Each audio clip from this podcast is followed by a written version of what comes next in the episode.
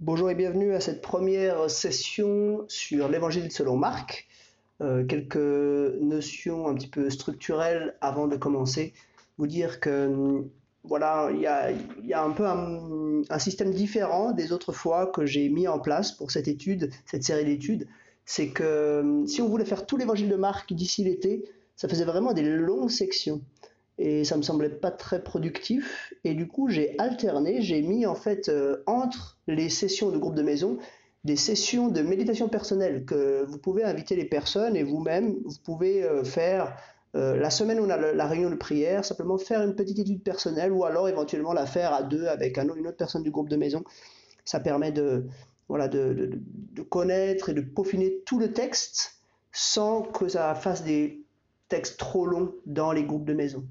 Euh, et du coup, le programme est dans le document. À chaque fois, j'ai marqué un étude 1, et puis ensuite, semaine suivante, réunion de prière plus étude 2. Donc, quand il y a réunion de prière plus étude 2, là, c'est des méditations personnelles.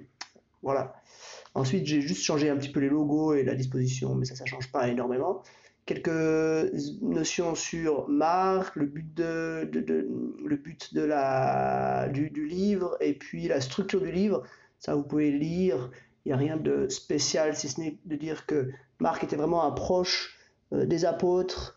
Euh, voilà, il, était vraiment bien placé aux premières loges. Probablement, il a écrit euh, voilà, sous l'influence, ou en tout cas, probablement, c'était des, des, prédications de Pierre lui-même. Donc, on a affaire à quelque chose de très fiable et de très utile pour connaître Jésus. Je vous ai mis une carte aussi dans l'introduction ça permet de situer un peu les lieux où Jésus va et euh, vraiment revenez-y régulièrement à cette carte parce que ça va vous permettre de, voilà, de vous faire une idée un peu géographique, de sentir un peu les lieux euh, plus que si vous euh, voilà c'est juste des lieux qui ne signifient rien pour vous. Maintenant on entre dans la première étude. Donc comme titre j'ai mis hein, le Fils de Dieu arrive. Donc euh, j'ai fait une partie un peu de contexte d'abord assez longue qui permet de de se mettre dans le bain. On entre dans le Nouveau Testament. C'est probablement l'évangile le plus ancien dans, la rédaction. Alors, on a, on a placé Matthieu d'abord, mais en fait, c'est Marc qui est le plus ancien, probablement. Donc, ça vaut la peine de faire un petit tour euh, pour se remettre un petit peu dans, cette, euh, dans ce contexte. On était dans l'Ancien Testament, on arrive dans le Nouveau Testament, il s'est passé des choses. La Bible ne dit pas tout ce qui s'est passé. On le sait par l'histoire, hein, parce qu'il y a des gens qui ont écrit dans cette période-là. Euh, mais la Bible n'a pas beaucoup, il n'y a, pas de texte biblique entre Malachie et Marc, donc euh, ça vaut le coup de faire un petit point euh, entre ces deux périodes. Et puis j'ai posé ces deux questions, deux questions euh, sur des, voilà, des, prophéties, une de Malachie, une de 2 Samuel, qui nous aident à entrer un petit peu dans ce texte.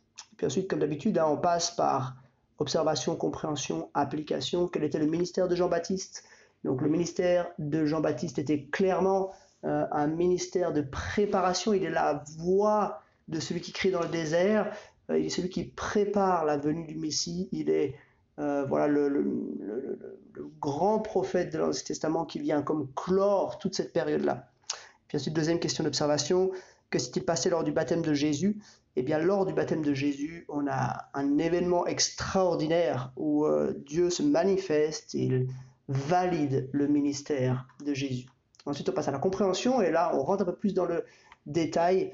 Euh, Qu'est-ce que les déclarations de, de Jean-Baptiste ont pu provoquer parmi le peuple juif? Jésus, euh, Jean-Baptiste, il dit assez sans équivoque qu'il est celui qui vient préparer la venue du Messie. Il n'est pas le Messie, mais il vient préparer. Et on a vu dans le contexte que le peuple juif vivait vraiment l'attente, l'attente d'un libérateur, en particulier des Romains. Cette attente se faisait de plus en plus ressentir. Donc les déclarations de Jean-Baptiste peut-être étaient un peu mal orientées parfois dans ce que les gens pouvaient en, en attendre, en vivre. Euh, mais n'empêche que ça a forcément, fortement, probablement euh, impacté les personnes qui attendaient la venue de ce Messie quelles sont les différences entre le ministère de Jean-Baptiste et celui de Jésus dans la tête de Jean-Baptiste, lui est vraiment le, euh, voilà le, un nain un petit peu par rapport à Jésus. Lui, il vient baptiser d'eau, lui, il vient euh, euh, motiver à la repentance, etc. Mais c'est Jésus lui-même qui vient baptiser du Saint-Esprit. Et ça, c'est énorme. Le Saint-Esprit qui était actif dans l'Ancien Testament, mais de manière assez modeste, va tout d'un coup venir comme un raz-de-marée pour voilà, complètement englober les gens, enfin les, ceux, qui vont placer leur foi en Jésus. Donc on a voilà, deux ministères, le ministère de Jean-Baptiste qui est un ministère de transition, mais qui est sans commune mesure avec celui de Jésus. Question suivante. Au moment du baptême de Jésus, notez comment les trois personnes de la Trinité interviennent. Qu'est-ce que cela nous révèle sur ces trois personnes de la Trinité? On a donc, c'est un moment vraiment particulier parce qu'on a les trois personnes de la Trinité, le Père qui parle du ciel, l'Esprit qui descend comme une colombe, et puis Jésus qui est en train de se faire baptiser dans l'eau. Et puis voilà, il y a cette, parole du Père. Enfin, Jésus est celui qui s'identifie à l'humanité, c'est pour ça qu'il se fait baptiser, il veut s'identifier avec l'humanité. Euh, il y a l'Esprit qui, euh, à ce moment-là, en tout cas, est la, voilà, la, partie visible, il est celui qui descend sur Jésus euh, pour l'identifier clairement. Et on a le Père qui parle depuis le ciel et, qui, et, qui, dit celui-ci est mon Fils bien-aimé, écoutez-le. Donc voilà, trois personnes à la Trinité qui arrivent en même temps. Donc ça nous montre que les trois personnes à la Trinité ne sont pas juste trois manifestations différentes de Dieu, puisqu'elles interviennent ici en même temps c'est donc, euh, voilà, ça, ça, nous montre que Jésus est celui qui s'identifie à l'humanité, que le Père est celui qui l'envoie et que l'Esprit est un petit peu le, le, celui qui manifeste la puissance du Père euh, sur, euh, sur Jésus lui-même à ce moment-là.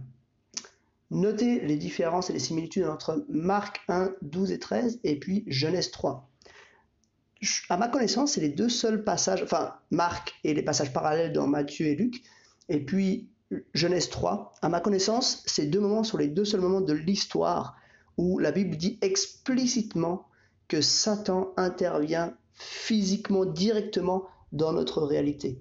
Dans Genèse 3, sous la forme du serpent, pour tenter Adam et Ève et faire entrer le péché dans le monde. Et puis dans, Marc 1, euh, et dans Matthieu et dans Luc, hein, mais en particulier ici dans Marc 1, il intervient pour tenter Jésus.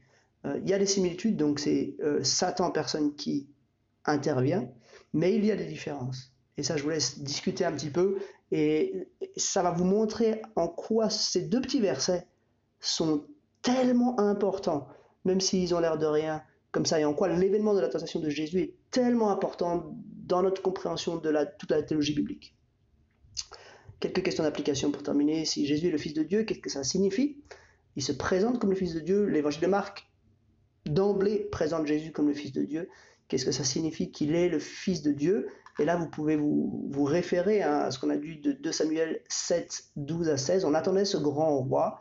Euh, parce qu'il y a plusieurs personnages qui s'appellent des fils de Dieu dans l'Ancien Testament, mais on attendait celui qui serait vraiment ce fils de Dieu, celui qui vient de la part de Dieu dans ce monde pour nous sauver. Si Jésus a résisté à Satan, qu'est-ce que ça signifie? Là, ça fait référence à la dernière question de compréhension.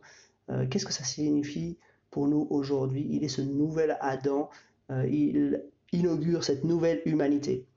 Qu'est-ce que ça signifie que Jésus baptise du Saint-Esprit? Ça signifie que nous, en tant que chrétiens, nous sommes remplis, baptisés du Saint-Esprit. Qu'est-ce que ça veut dire? Euh, Quel privilège est le nôtre en tant que baptisés du Saint-Esprit? Et puis finalement, pourquoi Jésus s'est-il fait baptiser? Qu'est-ce que ça signifie pour nous?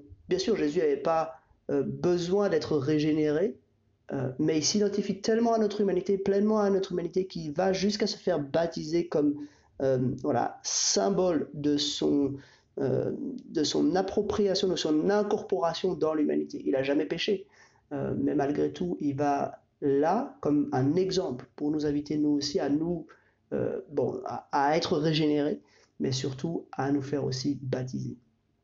Voilà quelques notions sur ce premier passage. Euh, je ne ferai pas d'audio hein, sur la méditation personnelle, sur le deuxième passage, Jésus, euh, euh, qui nous parle du Fils de Dieu, chapitre 1, 14 à 2, 12. Je ferai un audio sur le passage d'après que vous verrez, que nous verrons dans les groupes de maison. À la prochaine